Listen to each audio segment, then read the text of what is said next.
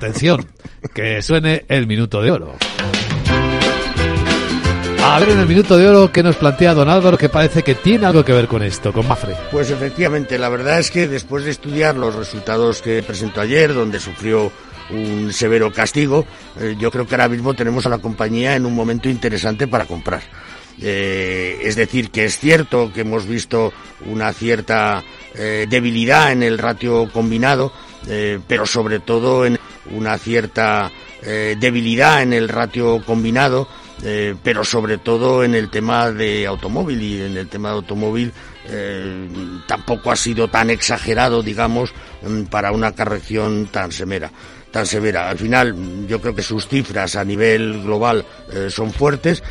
indudablemente, España, pues hay mucha más competencia y le va a costar más seguir creciendo, pero yo creo que en lo que es vida y no vida eh, tiene crecimientos muy fuertes.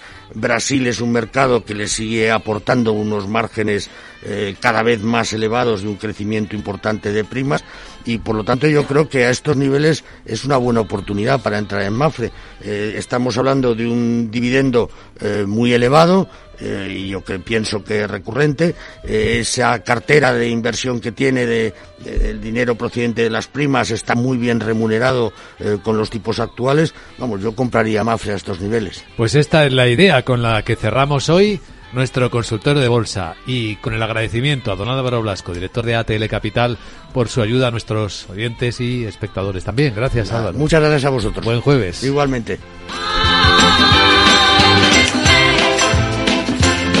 Capital, la Bolsa y la Vida, con Luis Vicente Muñoz.